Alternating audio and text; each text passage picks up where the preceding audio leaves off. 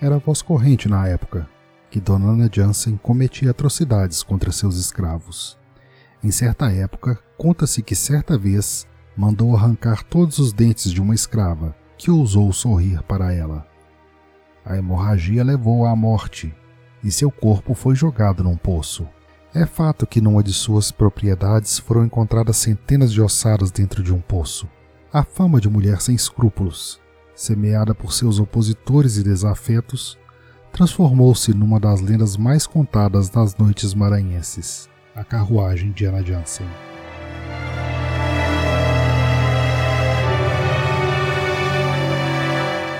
Seja muito bem-vindo ao reino do Mistérios Literários.